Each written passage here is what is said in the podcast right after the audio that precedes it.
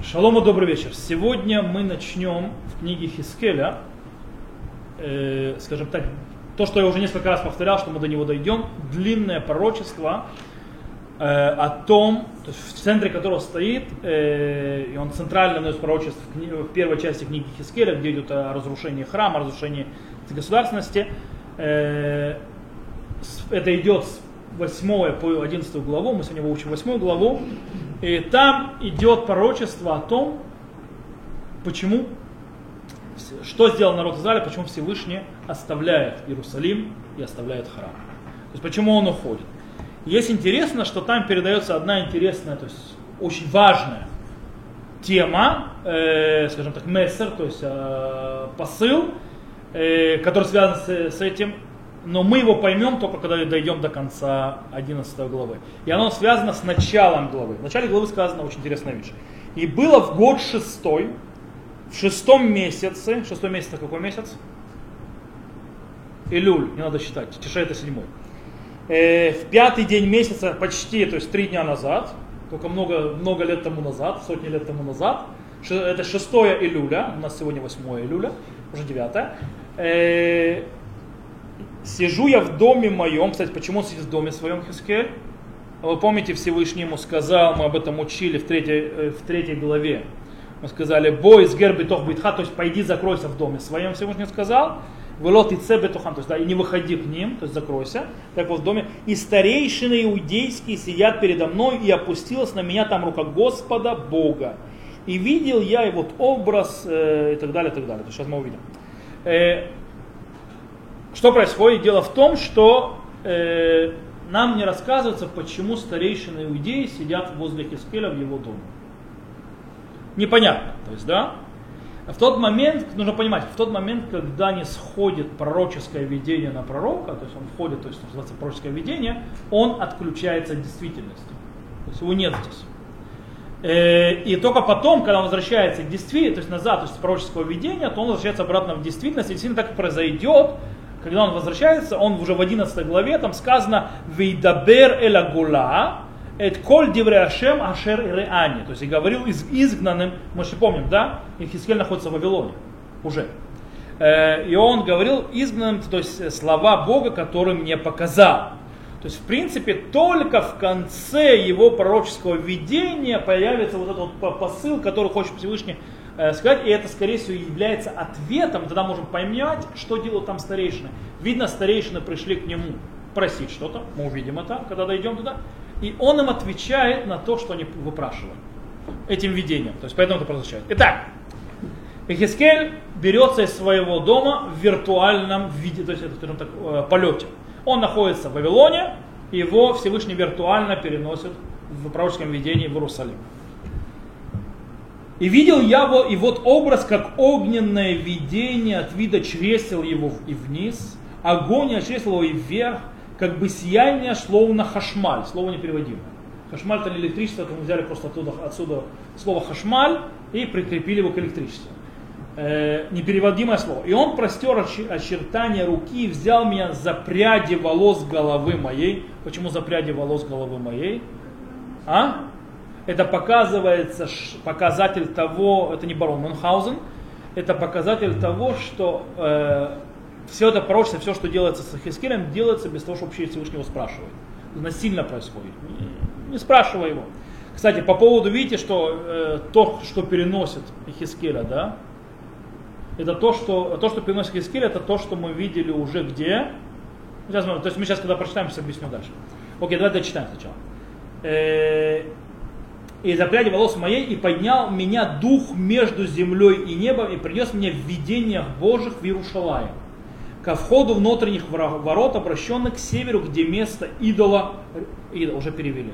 Там не написано слово идола. Там написано на иврите, он уже сюда комментарий засунул, переводчик. Э, Там написано, Бешат на нее пунет сафона шершам мушав семель хакина амикане. Там знак э, ревности ревнующего. То есть он его принес, где место э, э, знака ревности, ревну, возбуждающего ревность. И вот там слава Бога Израиля, как то видение, что я видел в долине. и сказал мне, то есть давайте пока то вместе становимся, то есть я объясню. То есть, смотрите, сначала разберется видение. То есть, да, то видение, то есть то, что, скажем так, та сущность, которая берет Ихискеля и переносит, очень похожа на ту сущность, которую видел Ихискель когда? В самом-самом первое видение, то, что называется колесница Ихискеля. То есть, да, э, видение Меркова. Там что сказано? И увидел я как бы хашмаль, снова, с обремленным подобным огню вокруг него от вида чресел его и вверх, и, от, и огню как вокруг него, и от вида чресел его и вверх, и от вида чресел его и вниз, и видел подобие огня и сияния вокруг него. То есть тогда, когда он видел колесницу, которая уходит, то есть Всевышнего, э, когда он общался, то есть это то же самое, что переносит его дальше. Э, кстати, есть еще интересные места, то есть, да, э, раскрываются само в видениях разные, все, великолепие Всевышним так или сяк, это целая тема. И казалось бы, почему так один раз так видение, другой раз так видение, то есть великолепие Всевышнего. Э, Раша, кстати, объясняет, ассурлит бонен бапасугзе. Нам запрещено это разбирать. Почему? Потому что, знаете, есть запрет, говорят, что Масеба решит запрещено учить вдвоем, то есть э, э, творение только одному. А Масе Меркава Бейха, то есть нельзя это сделать дрошот. То есть это выше человеческого сознания, хотя Масе Меркава тоже заходить можно. Масе Меркава, кстати, кто хочет знать, Масе Меркава это и есть э, секреты Тора. И это то, что называется не каждому дано, то Аллаха запрещает. Не только Аллаха, мудрецы уже Талмуда и так далее запрещают это заниматься тем, кто не дошел до определенного уровня. Рамбам то тоже пишет, то есть, да, кстати, Рам, а, то, что Вильнинский Гол написал до 40 лет нельзя, это понятно. Потому что человек, который не имеет базы, очень глубокой, не дошел, кстати, 40 лет, я вам скажу, человек, который доходит до этого возраста, это очень, очень интересный возраст ты очень много пересмысливаешь по-другому. Я никогда не верил, только сейчас начинаю, когда подхожу к этому возрасту, ощущать. Это очень, то есть очень, кто пережил этот возраст, может доказать. То есть, да? Это очень такой интересный возраст, когда он, скажем, ты, ты становишься более взрослым, чем взрослым. То есть ты уже, кто, кстати, наш мудрец сказал, появляется бина, разумение, то есть, да, 40 лет. Э, ты видишь по-другому. У тебя появляется бина, более глубокое понимание всего, э, во-первых, соединяется уже опыт какой-то, все-таки какой-то опыт уже появляется, какая-то зрелость. Ты еще молодой, то есть у тебя еще мозг очень быстро работает, и плюс уже есть опыт, поэтому он работает на сильнее. И, естественно, знания, ты накапливаешь бешеное количество знаний. Без этих знаний ты понять ничего не можешь. В любом случае, то, что он видит, нам э, не описывается. Э, Раша нам говорит, не лезть сюда, не пытаться понимать, поэтому не будем понимать, не будем разбирать это вот видение. Мы перейдем сразу к самому видению, что он видел. Дело в том, что мы сейчас увидим, что Всевышний берет Ихискеля на, скажем, такое э, путешествие в четырьмя, четырьмя остановками. Причем на каждой остановке он показывает грехопадение народа Израиля, и оно все хуже и хуже. А в конце нас ждет сюрприз от Всевышнего. Это, кстати, в конце это сюрприз, это уже будет на этом уроке. Итак, поехали. Э, первое грехопадение, то есть э, то есть мы, э, первая остановка, как мы уже сказали, уже в третьем стихе сказано, и он простер очертания руки э, и принес меня ко входу внутренних ворот, обращенных к северу, где место, то есть он принес к входу внутренних ворот. То есть, в принципе, мы находимся сейчас перед входом на храмовые дворы, то есть, храм, э, то есть Хацера Мигдаш, то есть дворов храм. И там он видит, что, читай, и сказал мне, сын человеческий, поднизми глаза твои к северу. И я поднял мои глаза мои к северу, и вот к северу от жертвенника.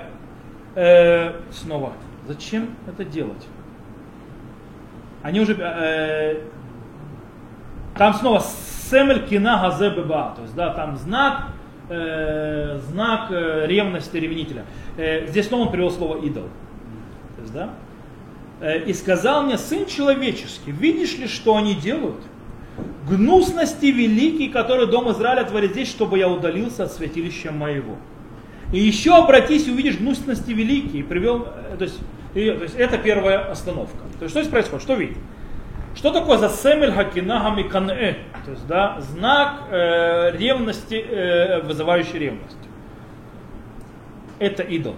То есть, да, но это же комментарий. Почему-то комментарий, потому что мы это учим из книги Дворы. Написано в книге Дори Пенташ Хитун Васитем Лахем Песель Тмунат Коль Семель. То есть Песель и Семель это одно и то же. Тавнит Захару Накива. То есть что вы сделаете себе идола, изображение вида как чего-то, то есть э, знака, э, обличия мужчины, то есть мужчины или женщины. То есть, да, сделайте какого-то идола. То есть, в принципе, идолопоклон, идолопоклонство, идолопоклонство вызывает что? Кина, гнев, ревность перед Всевышним, потому что это как бы, скажем так, э, все равно, что человек, э, имея жену, обращается к другой женщине. То есть, да, ты в союзе со Всевышним, обращаешься к другим богам, поэтому есть в этом состоянии, скажем так, переносном человеческим языком, понятие ревности. Поэтому Всевышний ревнует. Э, теперь, а что за идол такой там стоит? Откуда там идол? Э, скорее всего, речь идет о идоле, который построил, поставил никто иной, как царь Минаше. Царь Минаше жил задолго до этого. И мы знали это самый-самый-самый-самый грехоподобный царь. Мы когда учили книгу царей, мы это видели. Там описано следующее. И построил он же, это э, э книга Млахим, вторая книга Млахим, 21 глава. Там говорится, построил он жертвенники всему воинству небесному. Всем построил. Э, в обоих дворах дома Господня. То есть, да, внутри храма. И провел сына своего через огонь, и гадал, и ворожил, и вызывал, завел вызывающих мертвецов, очаровещателей, много сделал злого в Господа, чтобы прогневить, прогневить его. И внимание, и идола Ашейры, который он сделал, он поставил в доме, о котором сказал Господь Давиду и Шломо, сына его, в доме этом и в Иерушалайме, который избрал всех колен Израиля, поставлю имя мое навеки. И, то есть, да, то есть там он поставил этого идола. Скорее всего, то есть речь идет о чем? О идола, который построил Минаше. Таким образом, но у нас проблема. Как идола построил Минаше? Мы знаем, что этот идол явно туда уже унесся. Почему он унесся? Во-первых, после этого был его внук царствовал Юшияу, который был праведным царем, который очистил все от идола вообще по всей земле Израиля, до, вплоть до того, э, что ему приписали, ученые приписывают Ушияу, они называют революция Юшияу, что в принципе иудаизм, который мы сегодня соблюдаем, это изобретение царя Юшияу. То есть он придумал его. И поэтому считаю, что книгу Дворим написали тогда. Э, там это падает через многие вещи, то есть, ну, важно. То есть они считают, потому что им нужно придумать, что тот, потому что тот иудаизм, который был до него, это был с идолом и так далее. Вот. Э, в любом случае, Ошиягу уже вына, выносит, он вообще очищает все, идол, всю землю Израиля. Но более того, мы читали в Диврей Гаямим, что сам Минаше, царь Минаше в конце своих дней вернулся в раскаяние, он сам эти все идолы повыкидывал. По этой причине, как же так? То есть, да, какого идола то есть, э, видит э, Ихискель? То есть поставили нового идола, что происходит? Можно всего очень э, просто объяснить. Ихискель не видит реальность, которая происходит сейчас в данный момент. Ихискель видит, скажем так, реальность в разных э, остановках временных даже. В принципе, он видит сборная проблему, которая в конце концов накапливалась, накапливалась, накапливалась и привело к тому, что Всевышний оставляет Иерусалим и уходит из, э, то есть оставляет, то есть свое присутствие уходит из храма, из Иерусалима, из земли Израиля. Поэтому он видит то, что с чего началась эта проблема, первая остановка, с чего начался уход. И мы это знаем, мы это знаем, потому что уже во времена царя Минаше было ему сказано, что, там же в той же главе, и протяну на Иерушалаем мер, мерный шнур Шамирона и отвес дома Ахаза, и сотру Иерушалаем так, как вытирают тарелку, вытрут, а прокинут ее вверх дном. То есть за вот это поведение Минаше, несмотря на то, что он вернулся в раскаяние, Всевышний собирается наказать Иерусалим, то есть уже, уже без поворота. Это пошло по накатной. Причем у Шаяу со, со всей своей праведностью, ему было сказано тогда, что в его время не будет никаких ужасов, но как только он уйдет из жизни, то сразу начнется все снова. То есть, да, он же не останавливает проблему. Он ее только заморозил временно на время своего правления. Окей. Э, и уже сообщает э, Всевышний Ихискелю перед этим, то есть видишь это, э, мерзость? Нас ожидают еще большие мерзости впереди. То есть по идем дальше. Итак, мы переезжаем в следующую э, остановку, которую вез, несет э, Ихискеля Всевышний. И еще обрати, э, и привел меня ко входу во двор. О, уже продвижение чуть глубже. И я взглянул, и вот отверстие одно в стене. И сказал мне, сын человеческий, подкопай стену. Я подкопал стену, и вот какой-то вход. И сказал мне, иди смотри на гнусности злодеяния, которые они творят. И вот я вошел и увидел, и вот всевозможные образы присмыкающиеся отвратительных животных, и всевозможные идолы дома Израиля, вырезанные кругом по всей стене. И вот 70 мужей из старейшин дома Израиля, и Азаньягу бен Шафан стоит среди них, стоящий перед ним, то есть имеется перед идолами, и у каждого своя кадильница в руке его, и поднимается густое облако воскурений, и сказал мне, имеет Всевышний, видел ли ты, сын человеческий, сторож старейшины дома Израиля делают во мраке, каждый в покоях идолов его? Ибо говорят, не увидит Господь нас, оставил Господь эту землю. И сказал мне еще, обратись э, и увидишь гнусности великие, которые они творят. Следующий этап. То есть, что здесь происходит? Это, то есть, эта мерзость еще хуже предыдущей. Первое, во-первых, она находится более глубже уже внутри храма. То есть, она все ближе глубже.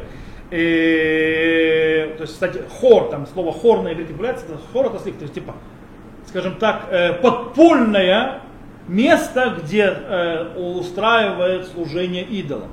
А второе хуже чего? Там служат идолам не просто простонародье, а старейшины народа Израиля. Более того, упоминается 70 старейшин. Что значит 70 старейшин? Это отправляет нас в книгу Торы, 70 старейшин, которые были с Мушарабейном. То есть старейшины поклоняются идолам. Втихаря, правда, там, в подполе, но поклоняются. Еще один вопрос, который нас нужно поднять, а что вот этот, за, э, еще нужно, я никогда его выговорить не могу, э, а Азаньягу, сын Шафана. Почему это имя нужно было упоминать? То есть там все, они безымянные, только одно имя. Тут кроется очень интересная вещь, очень глубокая. Э, семья Шафана, называется Шафан, она является символом э, самых преданных служителей Всевышнего в конце первого храма. Дело в том, что Шафан, писец, то есть да, суфер, это тот человек, который читал перед царем Юшияу, праведным царем, ту книгу Торы, которую нас нашел Хилькияу, первосвященник в храме, когда они его очищали. После Минаше, и, а также папы э, Юшияу. Э, Шафан тот, который читал эту книгу. Более того, это, кстати, то, что привело к большому подъему Юшияу, который начал то есть, перестраивать всю эту революцию свою. Иошияу отправляет, то есть э, Хульдия Навия, то есть да, Хульда, то есть пророчица, э, людей, которые будут воспрошать Всевышнего у пророчицы, и между ними находится сам Шафан, с ним же находится Ахикам, сын Шафана. Ахикам никто иной, как папа Гидали бен Ахикам. А кто такой Гдалия бен Ахикам? Гдалия бен Ахикам это тот правитель, который оставили после разрушения храма над Иудеей Новохудоноса для того, чтобы он был главой еврейского народа, э, там в земле Израиля, оставшихся в живых, э, не ушедших в изгнание, которого потом убили. Э, которые постгидали, правильно, это Гидаля бен Ахикам, это внук Шафана. Они самые приближенные. Более того, пророк Ирмияу после разрушения храма, когда выбирает остаться в земле Израиля, он э, предпочитает находиться вместе с Ахикаком, Ахикам бен Шафан. То есть, да, в Яво Ирмияу Гдалья бен Ахикам Саха. У Гидаля бен Ахикама, то есть у Амицпата, Вешев и то Бетохам, они шарим барс. И пришел пророк Ирмияу Гдалия бен Ахикам в Мицпу и сидел с ним среди народа, оставшегося в земле Израиля, после разрушения храма и изгнания Находоносора. Э, их сыновья и другие сыновья Шафана тоже известные как люди очень серьезные. В книге Ирмияу мы это учим допустим, э, когда Ирмияу отправляет э, книгу, то есть, да, к изгнанным Вавилон, изгнанным, то изгнанием Йоахина, он передает это двум людям, которые понесут. Одного зовут Иляшца бен Шафан, то есть, да, а второго зовут Гмарияу бен Халкия. То есть и это приближенные снова, то есть сыновья, которые связаны с Шафаном. В другом месте также описывает, что Рмияу, когда он записывает свои пророчества, он говорит Барух, э, это, Барух бен Нерия, он ему говорит записать пророчество его и отправляет его читать прилюдно это, этот свиток, который он написал своим пророчеством. И Барух читает ее, где написано Белишкат Гмарьяу бен Шафана Суфер. То есть в, в зале э, Гмарьяу сына Шафана, писца. Дальше, то есть в принципе из этого показывает, что Гмарьяу тоже был с приближенных. Более того, э, когда эти слова слышат, то есть из этой э, книги, Михияху бен Гаврияху бен Шафан, то есть внук Шафана, другой, он сразу же это рассказывает министрам вельможам.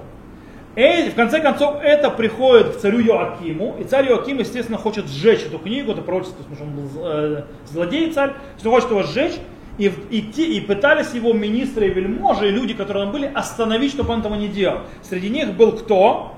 Вегамель Натан, Ведальяу, Багавряу, то есть Гварьяу это то, вот этот Бен Шафан. То есть Гамрияу Бен Шафан там же был тот, который пытался его остановить. Короче, эта семья, сыновей Шафана, внуков Шафана и так далее, так или иначе считается одни из самых преданных пророкам людям и люди, людям, которые быть самых преданных служащим Всевышним. Упоминание имени человека из этого дома показывает, куда пробралась уже вот это вот болезнь поклонства. К самым верным людям, в этот дом. То есть в, там братья-праведники, один из братьев видно, то есть, то есть он уже не такой, не, то есть уже это дотронуло все, все эти проблемы, то есть уже там. Более того, очень интересная вещь, э, что за комнаты показывает э, Всевышний Хискелю? Скорее всего, имеется в виду, что это была комната, вот там всякие животные, запрещения и так далее, она была сделана как э, капище для э, поклонения богам. Причем там э, есть а, с, э, с отесанным камнем специальным, которого были на капищах. То есть называется «Вевен маскит лотитну барцехем лиштахавот алея». То есть да, не по, отесанные камни не ставьте в земле вашей, сказано в книге Ваикра, чтобы поклоняться на них. Поэтому мы не поклоняемся на, на камнях, правильно. Это, э, то есть в принципе здесь, скорее всего, тоже нереальность. Почему нереальность? из-за фразы. То есть, да, фраза говорит, смотрите, Иш бахадрей москито. То есть, да, и э, человек в комната, в своих комнатах оттесанного камня. Что имеется в виду? То есть, получается, у каждого в своей комнате. То есть, каждый сам по себе. Всевышний показывает видение их всех вместе в одной комнате. Нереально, что все 70 человек залезли в одну комнату, то есть, да, в эту маленькую, там между стен, в какую-то там укромное местечко. Скорее всего, у каждого дома было такое капище, и каждый по дому делал. Но Всевышний показал, как бы соединил это вместе, чтобы показать Хискелю. Это еще показывает то, что видение Хискеля это не реальное видение, а видение, то есть остановок с проблемами. Э, кстати, есть очень интересная двойная ирония в тех вещах, которые говорят сами эти старейшины. Почему они поклоняются? Э, поклоняются и капищам и идолам, потому что они говорят, эй нашем роя утам лазава шем это арс. Нас Всевышний не видел, оставил Всевышний землю. В чем ирония? То есть, по их мнению, Всевышний оставил землю. То есть, да, поэтому он не видит их действий. Если он не видит, то есть он оставил, так что ж вы прячетесь? То есть, если вы прячетесь, то есть, типа, Аллах под крышей не видит. То есть, да, мы спрятались, нас не заметили. То есть вы считаете, что он видит. Более того, ирония в том, что Всевышний не только называется еще, он да, ставит землю из-за вашего поведения, но он видит ваше поведение, показывает пророку, как, как это все выглядит. Окей? Дальше, э, следующее, э, дальше идет сказано, э, и сказал мне, видел ли ты, сын человеческий, э, и сказал мне еще, обращайся, увидишь гнусности велик, которые они творят. То есть, да, продолжаем. Третья гнусность, еще дальше, самая короткая, кстати э, третья гнусность, и привел меня ко входу во врата дома Господня, то есть уже вход в храм, не двор, вход в храм, который к северу, и вот там сидят женщины, оплакивающие Тамуза. Сейчас мы объясним, кто такой Тамуз. И сказал мне, видел ли ты, сын человеческий, еще обратись и увидишь гнусности больше этих. То есть на третьей стороне это что видит? То есть там тут еще устражение, то есть еще хуже. Почему еще хуже? Потому что, во-первых, находится уже во, во вратах Дома Господнего, и во-вторых, если старейшины втихаря это делают, тихо, то есть скрытно поклоняются идолам, то эти в открытую поклоняются. Идол Тамуза, кто такой Тамуз? Неправильно. Совершенно неверно. Тамуз это не золотой телец. Тамуз, то есть есть, правда, у мудрецов первых поколений объяснения, э, но мы, так как мы сегодня уже умные, и у нас есть, э, мы раскопали археологические всевозможные раскопки, э, скажем так, верования Ближнего Востока, мы знаем четко, кто такой Тамуз. Кстати, он недалеко отличается от того, что решением пытались представлять. Там про царя, который умер и так далее, то есть Тамуз. Вообще золотым тельцом никак. Тамуз это месопотамское, то есть междуре... божество междуречия. По вере в этого башка, он, умер... он бог, э... то, что называется пурют, то есть э...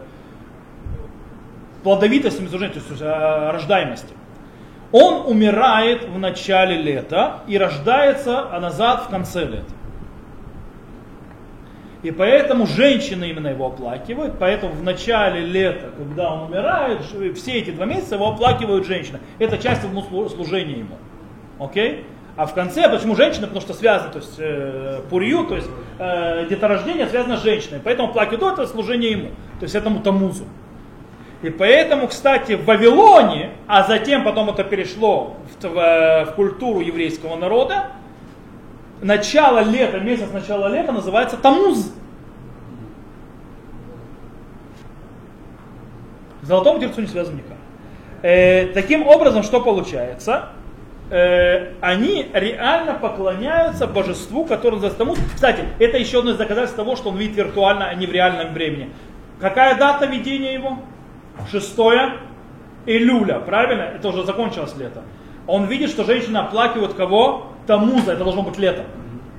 То есть это тоже показывает, что он не видит это в реальном времени. То есть он не видит действительность, он видит видение, то есть возможных э, плохих вещей. Окей. Четвертое. Мерзость и, скажем так, интересный вывод из всего, что показали. Итак, 16 стих. «И вел меня во внутренний двор дома Господня и воду входа в храм Господень между предхрамием». Предхрамие неправильно, между Улам, Ихаль. То есть Ихаль это, в принципе, уже начинается чертоги храма.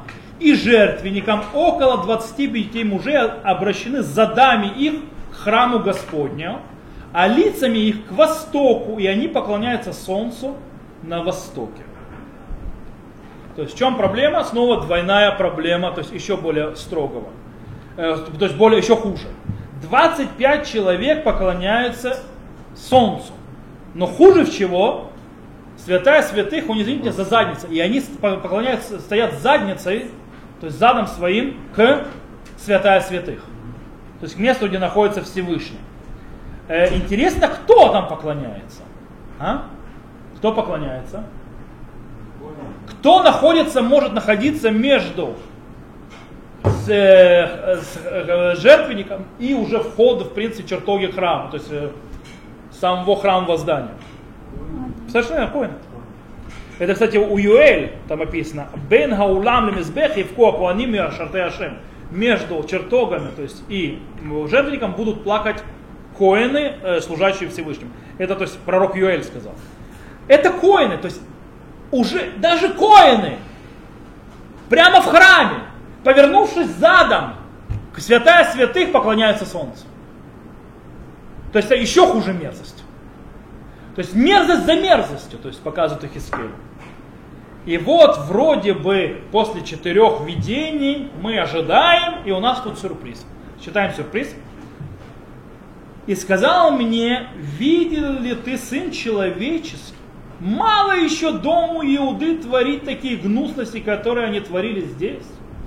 Но еще наполнили землю это злодейством, продолжают гневить меня, и вот они подносят ветвь к ноздрям своим. Но я тоже поступлю яростно, не пожелая только мое, не пощажу, возовут ко мне криком великим, но не услышу их. Здесь пророчество заканчивается, то есть первая часть, то есть наша глава заканчивается. К сожалению, снова русский язык убил иврит. Там сюрприз другой. Вы его не заметили? На русском его тяжело заметить, оказывается. ויאמר אלי הראית בן אדם הנקה לבית יהודה מעשות כל התועבות אשר עשו פה כי מילאו את הארץ חמאס. Что такое Хамас? Не террористическая организация. Хамас на иврите это злодеяние с точки зрения плохого отношения между людьми. Казалось бы, ты дала поклонство показываешь. Какое дала поклонство? Вот!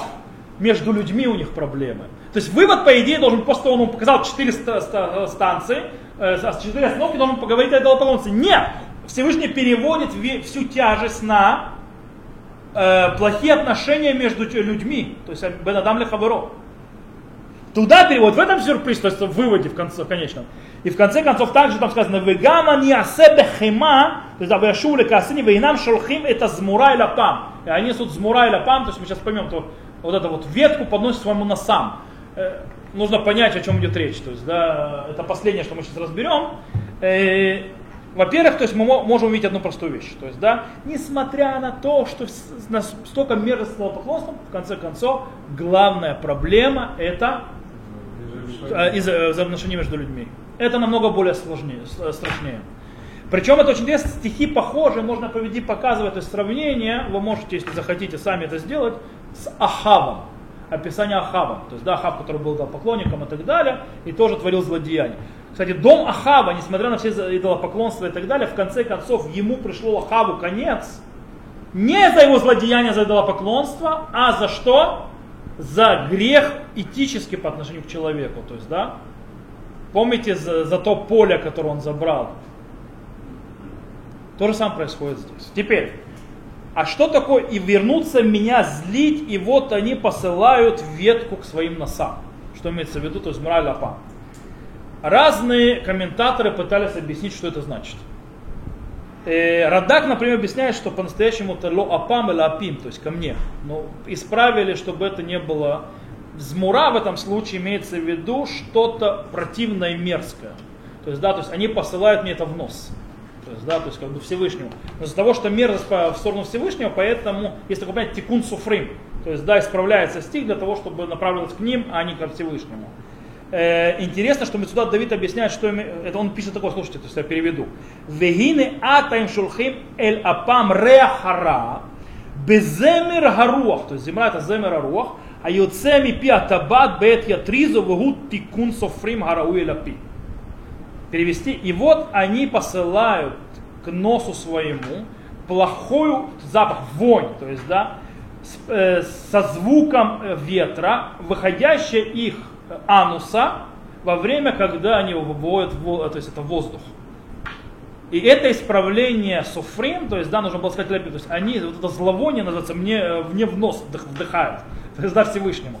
Но из-за того, что это как бы а Всевышнему так не обращают, не говорят о нем, поэтому исправили на вместо апи ле апам, то есть, да, к себе. Э, здесь есть проблема, знаете в чем? Это, это продолжение темы идолопоклонства. Но Всевышний уже перевел тему на отношения между людьми. Почему он вдруг возвращается назад к идолопоклонству?